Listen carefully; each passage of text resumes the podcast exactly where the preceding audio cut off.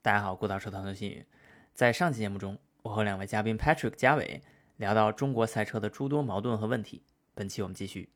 我在赛车观察赛车这件事儿上，除了英国以外，我还另一个观察是美国嘛，就是呃，之前我也我也在美国待过几年，我感觉美国人的群众基础是特别特别，就是在纳斯卡啊和 IndyCar 上，美国的群众基础是特别特别高的，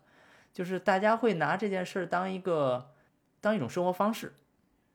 呃，就是看比赛，坐在那儿看比赛，是一个他们特别乐意去做的一件事儿。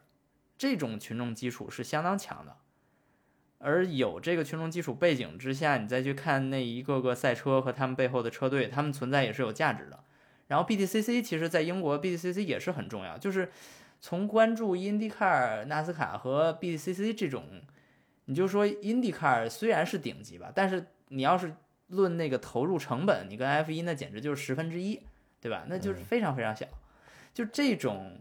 低成相对于低成本的这种还有不错群众基础、商业运营的这种比赛，大家是很乐意去看的。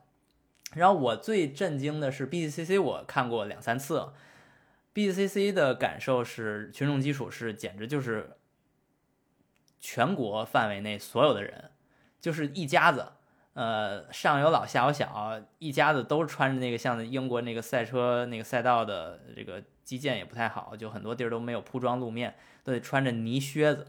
穿着泥靴子 趟着泥去看比赛。然后在这个过程中，大家享受的是一天的生活。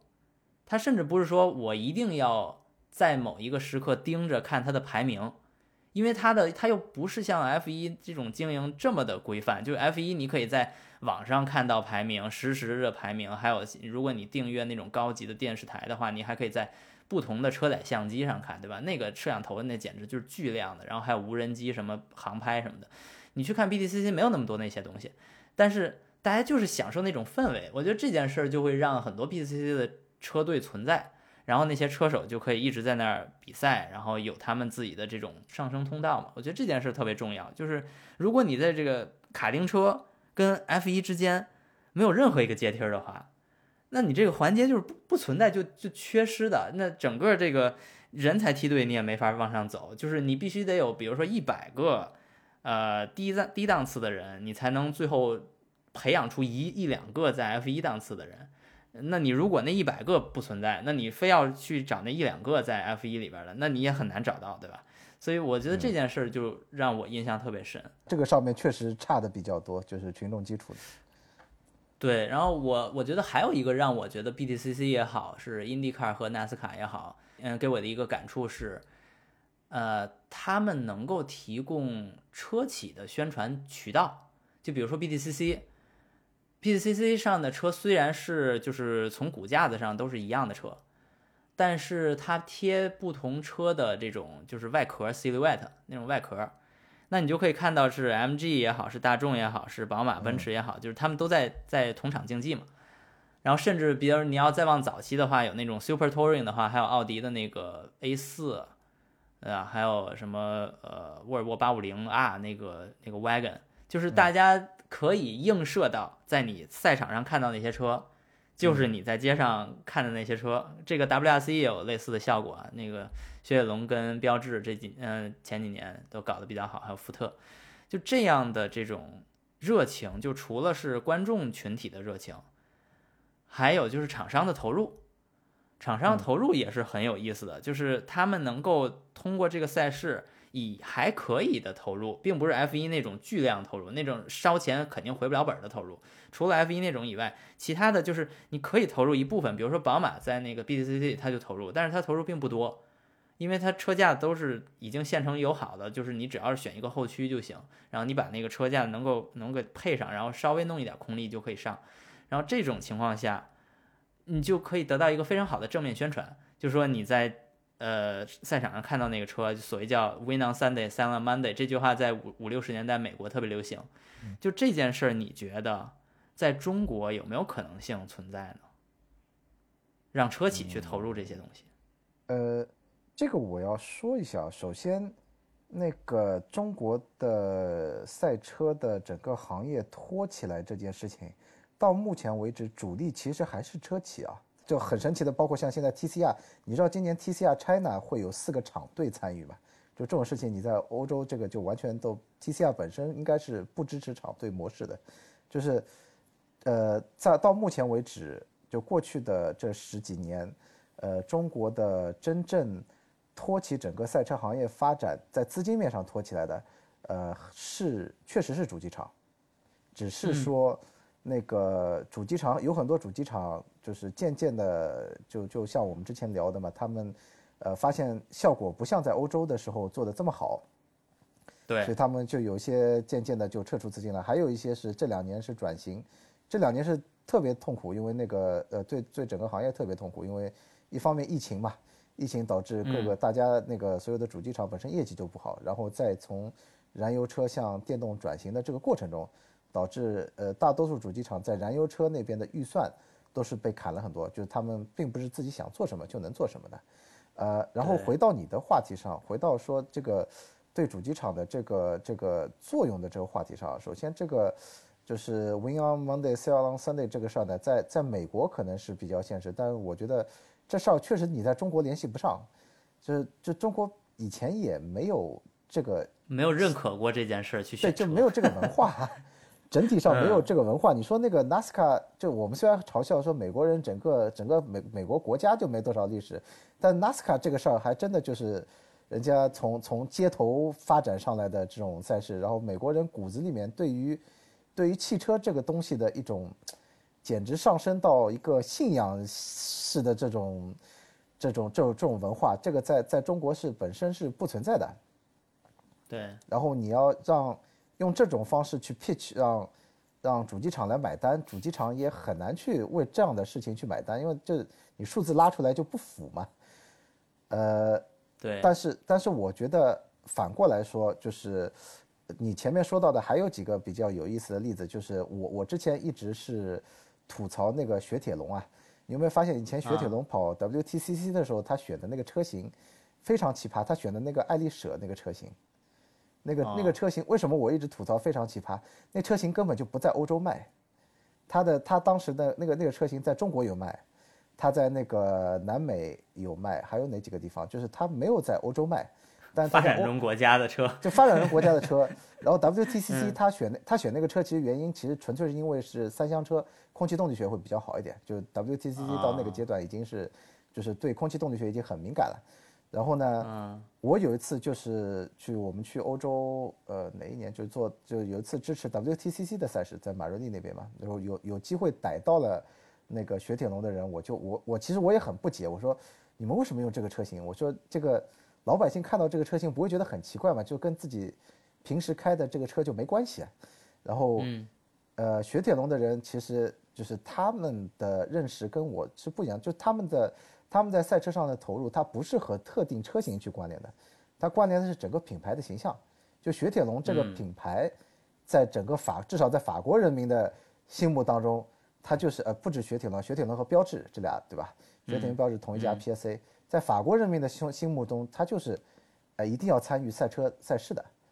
然后，嗯，这个品牌会有比较高的，就是由于运动赛车运动。而产生的这个附加价值，而不是关联到某一个车型。真的车型上面，法国人民包括整个欧洲的人民，我觉得都觉得，哎呀，这个实惠一点，对吧？这大家不要把车搞得这么花里胡哨，实惠一点。这也是为什么像雪铁龙的标志的车在法国卖得很好，欧洲卖很好，在中国卖得很差。呃，就是，但是反过来就是你可以看到一个不同的一个宣传的需求，它不是对应于车的，它不是对于固。具体某一款车，也不是对应于某一个车型的销量的，而是去建立这个品牌形象用的。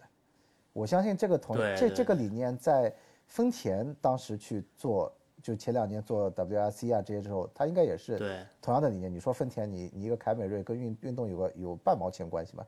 其实是没啥，但是它在塑造这样一个品牌的形象。然后，哎，我觉得你这个观点特别好，因为 Win on Sunday, Sell on Monday 这本身也是个相对美国化的一个观念哈，也不是全球放之四海而皆准。你说的这个品牌形象这件事儿，我我自己是特别认可的，因为我最初我肯定也是对这些品牌没有任何认知啊，我最初可能是比较喜欢大众，因为在在中国大众的名气比较高嘛。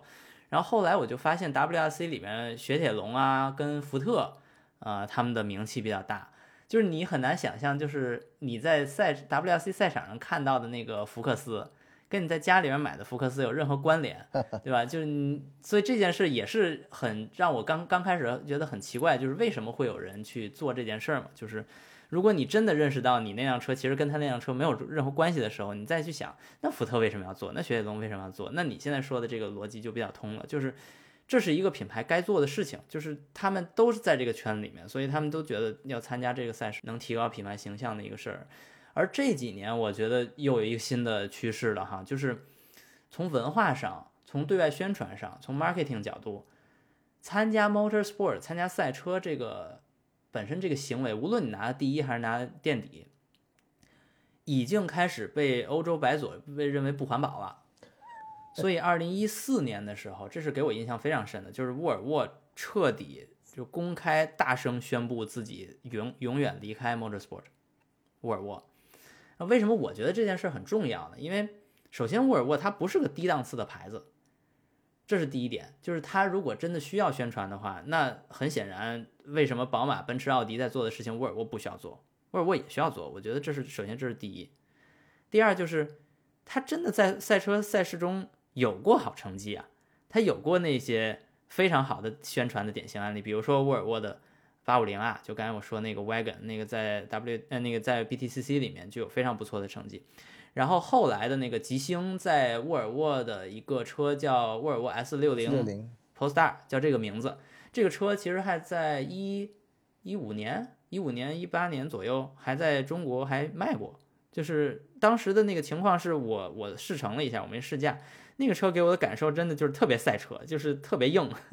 就是我也感觉好像他们还真的在用心做过一些事情。虽然那个车你要真的跟同级别的宝马、奔驰的那些性能版比起来没有那么好哈，就有点粗糙。但是你能知道，就是如果他真想做的话，他其实是有这班人的，他们在花时间在做这件事。但是二零一四年的时候，他真的突然宣布就是彻底停掉。我当时的理解是，哦，那你后来就立马成立了 Polestar。那你的意思就是说，OK，你不做，然后你让 Polestar 做，然后这么多年 Polestar 也没有参加赛事，这这就让我觉得，哦，那看来是另一个趋势，就是说环保理念逼的他们已经把 Motorsport 撇开了，就是不要再往这个呃宣传思路上走了，呃，这个就有点让我感觉震惊了，因为如果是这样的话，那沃尔沃做了的话，Polestar 做的话。那是不是会其他公司也会这么做？就如果是的话，那我们可能从这代人开始，对吧？从二零二零年代开始，我们就可以见到，不是说某个国家或者某个品牌的赛车文化的衰落，而是整个赛车业的衰落。呃，这就让我觉得很震惊了。但是目前看起来，这个火苗还没没没有完全掐灭哈，至少在呃 Formula E 这件事上。还还是有很多厂商，甚至包括今年那个玛莎拉蒂，相当于这个 Stellantis 公司的第二支车队也进来了。现在除了有 DS 以外，还有玛莎拉蒂。呃，我不知道后面会不会还是照这个方向发展，说环保的话就不做赛车这件事，我我也目前没有看到个苗头。然后还有一个，我觉得再说回到就是 Patrick 这边想做的车迷方面的这些宣传哈，呃，我在。欧洲这边看到一个很重要的群体，就是刚才其实嘉伟最初说他入行的时候的一个身份，就是车检裁判，或者说更广义的说的话，在英文叫 marshal，就是叫这些呃赛场的助理。这些人其实，在英国是有是存在 club 的，是存在俱乐部的，就是他们会专门成立免费当 marshal，就是志愿志愿者当 marshal 的一个协会。然后让大家去投身于赛车，呃，这个活动之中，以这种身份，以这种很卑微、很谦卑的身份，嗯，去参与到赛车之中。然后当时给我印象最深的是，在二零二一年的时候，英国有一个民间赛事，还不是说所谓就非常高级，连 BTCC 都不是，它是一个叫 BARC 的一个一个组织，然后组织的一个小比赛，就是大家草根爱好者是可以参与的。然后其中有一个赛事中，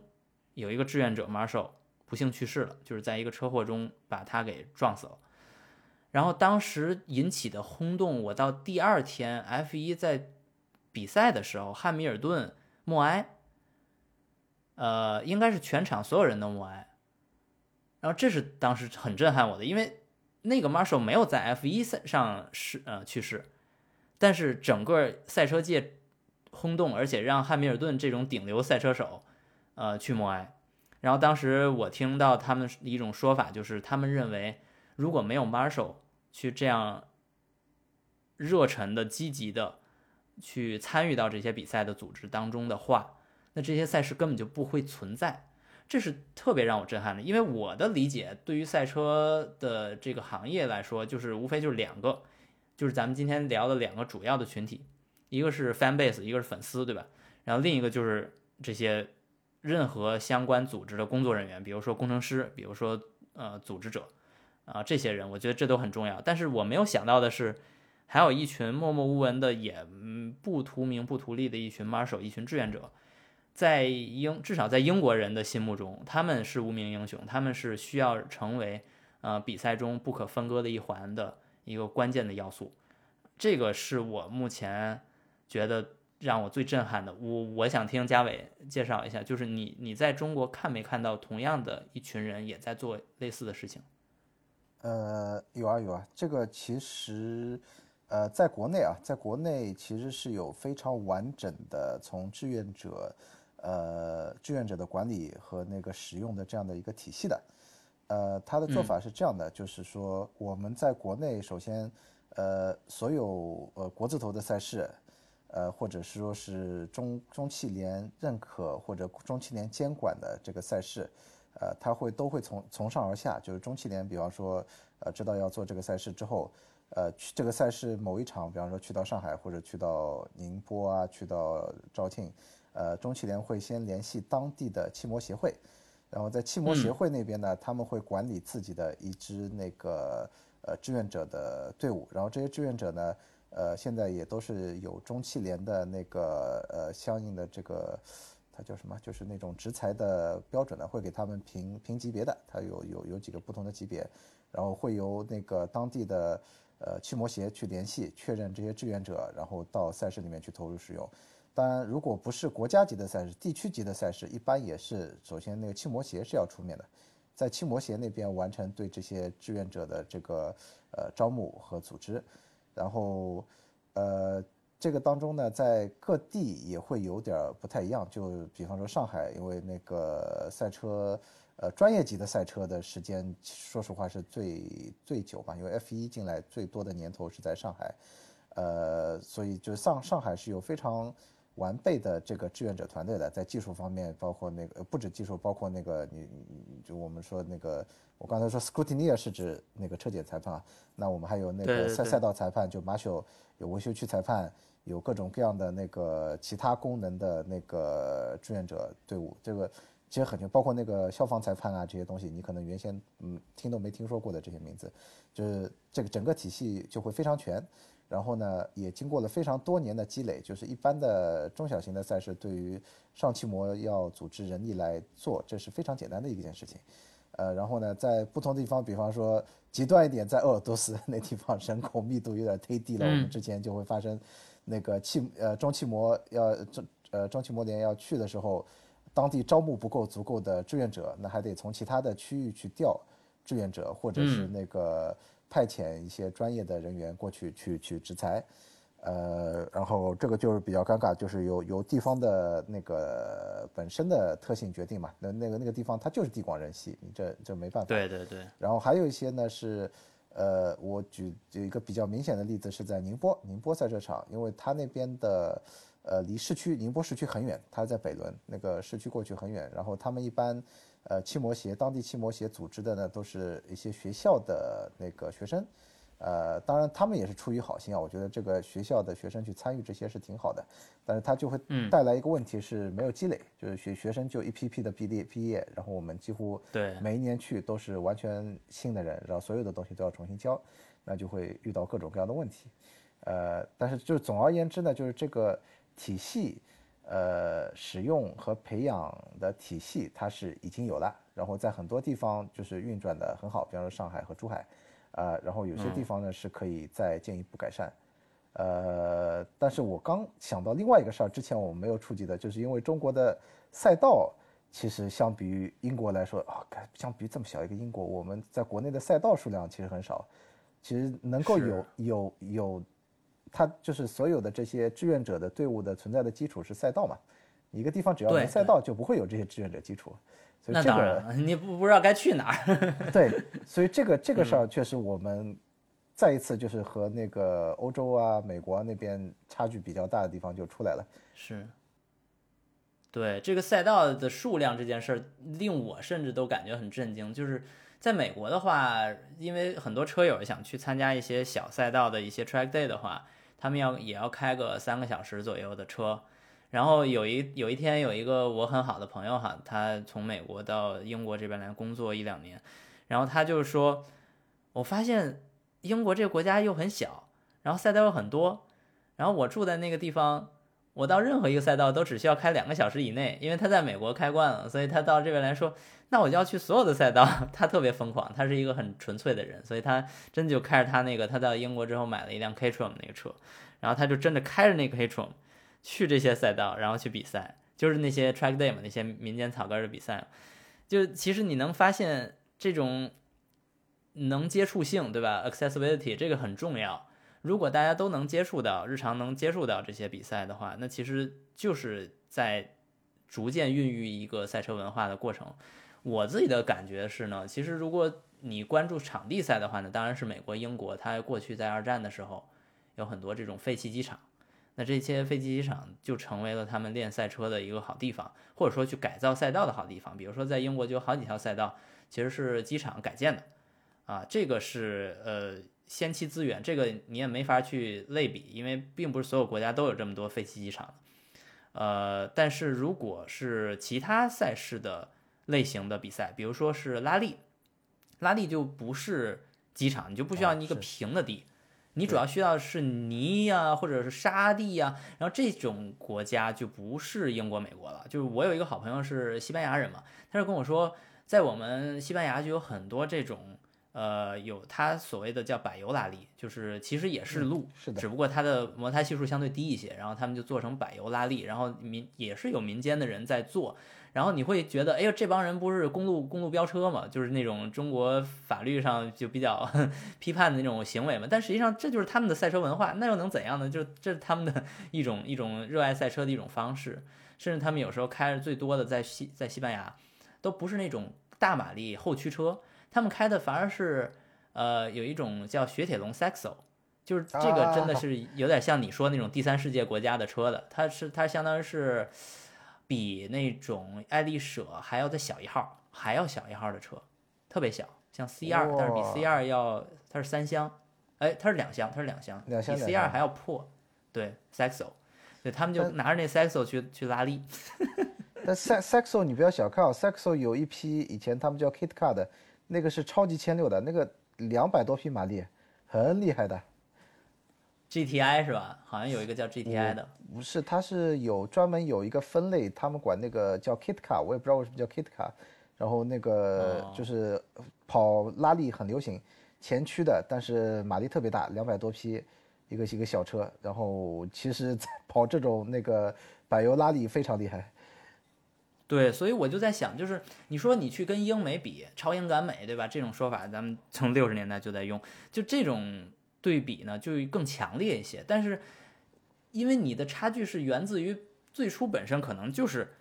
英国、美国的一战、二战的这飞行员回来之后就喜欢赛车，对吧？然后还有很多的这个呃航空工程的人去直接变成了赛车工程师，这些东西你想比，你得从就是一九一零年代就开始比，对吧？这就比较难比。但是你就去看像西班牙这样的国家，汽车工业都就很很少，对吧？至少你在汽车品牌上它就没有，对吧？或者是只有个西亚特，但是他在对于赛车的热爱这件事儿和对赛车的民间的自发的组织行为上，一点都不少。就这件事儿，我觉得是反而是像 Patrick 这种组织更应该观察的一些案例，就是它不一定有那么强的那种我们所谓追不上的那种硬性指标。但是他们有一些东西是完全可以达标的，可以达到这种平均以上水平的。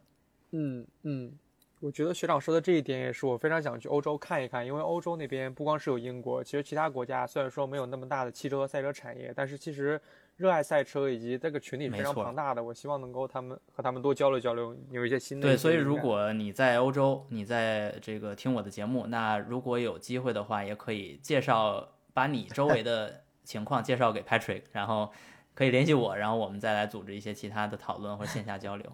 然后，呃，最后我还想跟 Patrick 去聊一聊哈，就是你的组织的协会另一块的内容是赛车电竞，你管它叫赛车电竞。然后对我来说，可能就更，呃，我更偏爱管它叫模拟器。我叫它模拟器主要原因，第一点是我认识它的时候，它叫模拟器，啊，就还没有电竞这个词儿。然后第二点是在我的行业里哈，就是汽车开发的行业里面，其实模拟器这个东西，simulator。是跟另一个叫什么什么 in the loop，叫 X in the loop 这件事是很相关的，就 software in the loop、hardware in the loop 和 driver in the loop 这三个是相关的。然后其中 driver in the loop 是这几年新的一个概念，就是说，呃，建立一个跟玩赛车游戏或者电竞的那个东西一样的或者很类似的一个东西。然后那个东西除了有屏幕、除了有座椅以外，它还接了很多的赛车上直接用的那些零部件儿，然后。就可以以一种虚拟的方式去辅助汽车或赛车的开发，所以这件事，这个模拟器，呃，以我的认知哈，我第一次听说这个东西很重要，是当汉密尔顿进入 F1 的时候，大家就说，哎，这个十八岁的小伙子进来之后，为什么就这么会开车呢？那后来发现，不是因为他开过很多次 F1，而是因为他在迈凯伦的青训体系中开过很多次的 F1 的模拟器。呃，那是我第一次认知到，哦，这模拟器这么重要。然后再后来，像到现在这个阶段，什么勒克莱尔上来的时候，那就是模拟器成为家常便饭，成为他们最关键的一个赛车养成计划中的一环。然后这件事儿如果能够把专业车手和草根爱好者和这种就是爱好者这个群体都能够联系在一起，我觉得是一个特别好的事儿，因为让更多的人能参与进来，而不仅仅简简单单是在电视上看。嗯嗯，我觉得是的。呃，之所以其实我们协会现在没有把它叫模拟器的一个原因，是我个人感觉，其实模拟器的话，它会给人带来一种距离感。可能大家一听到模拟器，觉得就是说，是不是来训练开赛车的呀？以及这个我们在开发乘用车的时候用到那种非常专业的模拟器。所以说一开始没有把它叫做模拟器，也是现在这两年，呃，在我们的大众传媒当中，像保时捷办一些比赛，PEC 等等，我们更愿意叫它赛车电竞比赛的一个原因。嗯，因为赛车电竞比赛把草根游戏和这种专业联系联系了起来。你看赛车电竞的。我们把它拆一下，其实就是无非是赛车和电竞嘛。像赛车的话，现在很多的主流品牌都在用呃这个。呃，赛车、赛车电竞的这个模拟器去做一些训练，像刚刚那个呃，新宇学长提到的那些。然后电竞的话，现在我了解就在清华大学校内，我们就有很多的学生，他就只是把这个模拟器作为一个娱乐消遣的一个方式，可能平时学习累了之后，然后就在寝室里面开一会儿模拟器，然后放松一下，也可以约上自己的三五个好友一起去线上的一起去比赛，也是作为一个嗯娱乐消遣的一个方式吧。所以说，我觉得未来对于这个模拟器和赛车电竞的概念没有。那么明确，可能说，呃，一个从小可能他玩模拟器的一个一个小朋友，他玩模拟器玩的比较好，他也是有机会进入到我们这个实体赛车行业的。而且就在欧洲，我觉得，呃，是有这样的例子的，具体名字我记不太清，就是有一个通过模拟器来切入赛车行业的一个一个车手。嗯，在你的协会里面是怎么组织这件事儿，或者怎么怎么让大家进入这个这个娱乐活动的呢？呃，在我们协会这边，其实赛车电竞这个板块，我们已经拉到了一一家赞助商，一家国产的一个品牌，他答应赞助给我们几套模拟器，并且我们合同已经签了下来。未来的话，在我们协会的工作室，可能有那么五六套模拟器，我觉得对于我们协会的体验来讲，五六套是足够的了。嗯，对于我们平时的训练来讲，如果我们之后想在清华大学校内举办一些比赛的话，一些企业也会给我们支持几十台模拟器，这样我们办一个小型的一个赛事。所以说，我觉得我希望利用协会的这些资源和影响力，能够让更多的人去体验赛车模拟器，然后也让更多的人通过模拟器这个点来去切入整个的赛车。我觉得你带大家了解赛车，得有一个小的切入点嘛，模拟器就是一个很好的一个切入点。确实啊，就我前几年我也有去关注这个赛车电竞的一个地方。我我有一个我的一个徒弟，前段时前两年的时候，我在电竞上面那个做的很多，现在还在给那个呃速模那边是做一些那个和赛事方面的事情。就你前面像说那个，其实在主机厂那边用模拟器作为一个开发设备来评价车辆，现在已经是一个非常流行的一个东西嘛，因为它司空见惯的事。对，司空见惯，因为它是它可以大幅度降低对原型车的实车的这个需求，就对成本和开发周期上都是大幅降低的。呃，然后你从另外一个角度想，那个是对车的这一部分开发，其实对人的开发又何尝不是呢？就是当那个模拟器本身在那个驾驶体验上和真车的区别越来越小的时候。呃，就像你前面说的，像汉密尔顿，它可以在 F1 的模拟器上面进行早期的这个驾驶。我自己观察到的就是很多车手每年啊，呃，澳门那个格兰匹治的赛比赛前，大车手们都会到模拟器上集体跑去模拟器上去训练，因为整条赛道除了那个格兰匹治期间是没有机会去开的嘛，就你唯一能练习的机会就是在模拟器上。然后，对，呃，再加上。哎，其实还有 F1 里面另外一个比较好的例子，其实是维斯塔潘，这就是模拟器车正正规的模拟器车手出身嘛。呃，当那个对他在那个拿拿比赛拿冠军的那一年，十七岁嘛，他甚至不应该有驾照。是啊，是啊，是啊，是啊，就真的是模拟器出身的。就当这个呃真实赛车呃和模拟器的这个体验开始越来越小的时候。那个通过模拟器作为一个培养，呃，就是说，如果你说专业车手，他就是一个培养的路径；对于那个粉丝群体，就是一个体验的方式。呃，这个会变得越来越容易，这个这个门槛会越来越低，越来越的简单。所以它确实是一个，呃，首先是一个增加粉丝群的一个非常好的方式，让粉丝有一个除了看比赛之外一个很好的体验方式。然后同时对于专业的车手又是一个非常有用的训练方式。对，不过那个像去年的时候，现在不是 F 一的转播又进入了一个新的一个视角，头盔视角，就是头盔里边放一个小摄像机，那个视角去年因为有那种就是海豚跳嘛，那是让我特别感觉哦，模拟器还是不行。哎呀，嗯，那是让我感觉简直周冠宇也好，汉密尔顿也好，太受罪了。那种那种折磨，那种对腰背的那种折磨，真的是很恐怖。对，那个那个确实。OK。对，然后咱们最后再说一点，就是展望一下中国的赛车产业哈。这个话题有点大，但是我想先说一些我具体的观察哈。就是刚才我说到了，呃，沃尔沃和吉星目前不再做 motorsport 这件事儿，啊，这只是其中的一个方面。啊，另一方面呢，就是 Formula E 逐渐呃火爆。以及 Formula E 的技术逐渐成熟，对吧？现在现在那个进入第三个 Gen Three 这个档次，呃，Formula E 已经有了非常多的技术积累，呃，然后在无论是在粉丝群众基础，啊，还是在技术方面都有一定积累的情况下呢，我们发现有这个问题，就是电动赛车这件事儿到目前为止，都只有民间的电动卡丁车和顶层的 Formula E。而中间缺乏那些过渡的阶段阶梯，就像我刚才说的，你像这种 BTCC 这种比赛，它就没有电动车。那你这个阶梯，或者说其他的，比如说 F 三、F 二这种车，它也没有电动车。那 Formula E 它目前存在的价值是什么呢？就是吸一部分来自 F 一或者类似的这种平台的高级的车手，当然也有一些赛车车队的人才啊。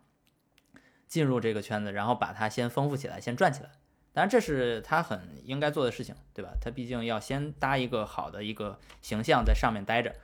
但是你不能只有一个顶级赛事在上面待着，你还是要有阶梯嘛。如果你没有阶梯，你又能怎样培养人才呢？尤其是对吧？赛车刹车的感受，你是回收刹车还是普通的这种刹车，肯定是不一样的。然后你换挡。呃，去比赛，对吧？这种所有的操作都是不一样的。如果你你的终极目标就是为了让大家进入 Formula E，请大家还是沿着原来的汽油车的这种方式阶梯上升，是不是很讽刺呢？反正我是觉得这种东西是不可持续的。所以我的理解是，这一块的开发目前跟我们十年前、十几年前中国和世界其他国家正处在的这个电动车普及的这个呃形式是很类似的。嗯，就是我们又进入了一个所谓弯道超车的一个时代，这个时代就是大家都不知道在电动赛车领域该怎么做。你像我记得去年，巴巴顿好像投资了一个叫叫 Extreme，叫好像那个比赛叫对，就是我的理解是，其实这些还都是在作秀，就是没有人真正看这些比赛，还没有真正培养起一个刚才我说的这种为了达到顶级赛事的水平的这种状态，而逐渐培养起那种金字塔的那种形式的阶梯比赛还没有。那如果没有的话，那这就是个空白，就是个商机，就是个可能性。而我目前在一本杂志里面，我看到一个新的公司哈，叫 Formula Foundation，叫基础方程式。这基础方程式这家公司呢，刚开始是做了一个就是很基础、很基础的方程式汽油的方程式赛车，然后它这个方程式赛车呢是值四万英镑，也并不并不便宜。但是它的呃目标群体是什么呢？就是那些已经把孩子培养成为一个卡丁车车手，对吧？比如十几岁，然后现在逐渐准备进入方程式这个呃领域，那他又需要买赛车，但是又不能一下子进入 F 四或者 F 三那种更高级别的比赛的话。那就先在这个档次上比一比，那这个档次的消费呢，就是不能太贵了。然后它为了降低成本呢，它除了那个车身，也就是那个管架结构是它单独定制的以外，它的发动机、刹车、呃散热水箱，呃都是现有的民用的轿车上，呃可以买到的零部件儿。比如说它的刹车就是来自 Mini。它的那个散热水箱就是来自那个叫 Nissan Micra，就那个很便宜的车，就是比那个轩逸什么那些车还要便宜的车。然后它的发动机就是呃，也是一个采购的一个，我记得应该是一个福特吧，但是不管是什么发动机吧，就是那种发动机。所以这些东西都是可以买到的零部件儿，然后传出来一个四万块钱的车，然后让它每每场比赛去需要去，比如说发动机 rebuild 也好，去换一些零件，换一些轮胎也好，就这样的呃。运营方式就能撑下来一个赛季，然后就逐渐提高自己的这个赛车的驾驶水平嘛。所以这个这种渠道呢，刚开始呢，在疫情期间哈，就是大家收入可能也降低了，然后物价也提高了，所以就没有人买账。然后结果 Formula Foundation 做了这么一件事，就把它电动化了，在中国采购了电机跟电池，然后把这个车电动化之后呢，卖八万英镑。然后你说八万不是四万的两倍吗？不是更贵了？然后他说。哎，可是我这个刹车会用的非常少，因为我用动能回收系统，而且呢，我这个车本身的这个电机跟电池都是不需要维护的，对吧？都是可以继续用的，一场一场比赛可以继续用的。然后你也不需要经常更换一些零件，所以你的运营成本是降低的。当然，这个刹车跟呃那个刹车如果省的话，那轮胎肯定也省不了，那轮胎肯定是要换的。就是除了轮胎以外，它其他方面是省的。所以算总账的话，他算了一笔之后，发现这八万英镑的。车是更省钱的。我并不是说 Formula E 呃一定要跟 Formula Foundation 联合做成这么一个上升阶梯哈。Formula Foundation 可以失败，可以失败的非常惨。但是这件事儿就启发了我去想到一个新的思路，就是在中国，因为现在中国的电动车供应链，尤其是电池跟电机是飞快的。然后我甚至在就是几个月以前，我做了一期视频去去算去。去了解这个小跑车 S C 零一那个东西，它能不能成？在中国能不能成？能不能让三十万以下的一个车制造成它那样的目标的性能？哎，最后算完之后是可以的，是可以实现的。所以这其实就有点像中国在电动车的弯道超车，它的技术和产能的这个溢出，对吧？可以溢出到赛车。如果赛车公司或者是车企，他愿意买账的话。他也可以做一个 Formula Foundation，他不需要八万英镑，他可能只需要比如说二十万人民币，他就可以做出来。然后他可以大量铺开，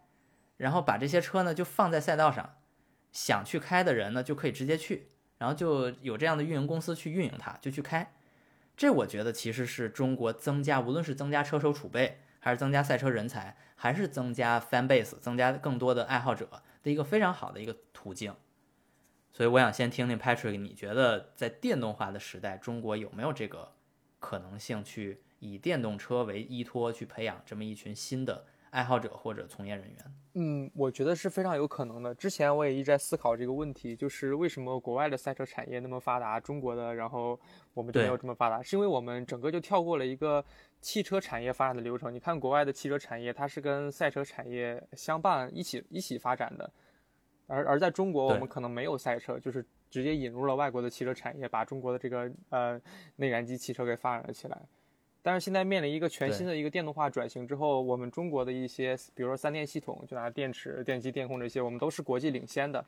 所以说，我觉得未来在电车这个领域的话，我们中国的一些车企自主品牌，他们是有一定的机会来重新塑造电动赛车的一个市场的。我们也可以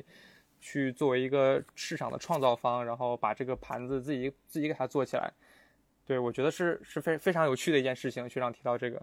嗯，嘉伟，是的，首先那个对于那个燃油 车的阶段啊，这个我也是非常赞同 Patrick 的看法。然后在电动车阶段呢，其实我想提一个点，就你前面说的那个事儿，呃，就 Formula Foundation 的那个燃燃油车、电动车，我们现在的观察也是的。其实现在你就做赛车的话啊，做同样性能的赛赛车，呃，电动版的会比燃油版的要贵，啊，这就是现在的一个现实。就是，呃，可能有的时候你会觉得有点反直觉，因为你觉得可能二十万左右的那个电动车还可以比二十万左右的燃油车性能要好很多。但你上到赛车的时候，呃，由于各种各样的原因，包括那个、那个、那个、那个，呃，它的就是整个 profile 使用完全不一样，呃，各种各样的原因，目前你要去赛道上能够稳定行驶，就是呃，电动车还是比燃油车要贵的。其实我把你刚才说的东西，我可以简化一下，它真正的那个转折点是什么呢？它不在于多高级别或者多低级别的赛事，而是说我们可以把，呃。就是电动的给给给赛事用的电动的 powertrain，成本做到比燃油的 powertrain 便宜的时候，那个是一个最重要的转折点。Tipping point。对的，那个时候你就不管是从低到高，任何一个点就会发现，突然之间，哎，我们可以这样来做了。然后这个事情呢，我以我自己现在的观察，很有可能这个弯弯道超车真的是会在中国发生，因为我们现在，呃，和我们合作的一些主机厂，它现在的那个 powertrain。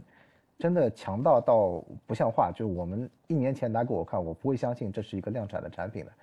然后很有可能在两年左右的时间，我们就会发现，哎，有些主机厂的量产的东西，它可以比那个以前我们现在知道的赛车版的三电，以大概十分之一的价格，然后突然间就可以有同样的性能。然后那个时候，你说的这些东西，我觉得就真的会发生了，就是这些。那个各个各个梯度，呃的赛事的去普及，这个这个对于那个参与者的更友好，在成本上更友好的这些事情，会在那个点上发生。太好了，如果真的是有这个希望的话，无论是对我，就是一个一个编外人员，我去观察这件事儿，还是对于 Patrick 这个逐渐打算要把这个盘子做大的人来说。都是一个非常好的事情，就是 Patrick，你可以先在这两年深耕一下大家开卡丁车的热情，然后到时候大家都开差不多的时候，直接那个车出来了，你就直接让大家上。确实是，不不过我我也要补充一个，就是说现在确实没有到那个点。然后我们其实我自己啊，我自己的公司，我们在过去的两三年，我们给大概两三个不同的赛事运营方做过相关的 study 的，就是咨询服务嘛，就是就是说我们能不能拿。呃，市面上的这些电动车，像以前燃油车那样改吧改吧去做比赛，然后结论是不行，就是一直哪怕你到今年你问我，我还是会告诉你不行，有很多那个呃根本性上的问题，它会在安全性和一些呃性能平衡这些方面，会导致你在赛事方赛事上无法去实现它，嗯，就是到到二零二三年这件事情还是无法完成的，但是这个事情很可能会在两年内可以变得可完成。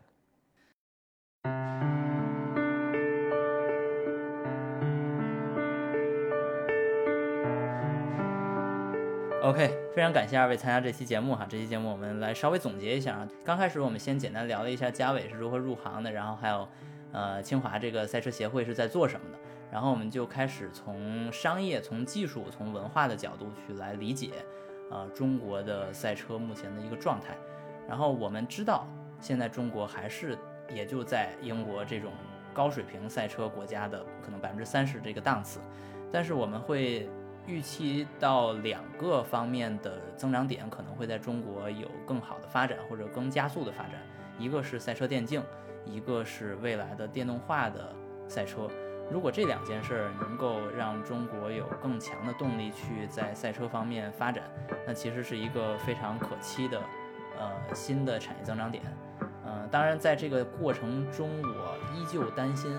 就是无论你是从技术的角度，还是从呃这种赛车电竞这种可能技术上没有那么强的，呃依托于技术的这种赛事的角度，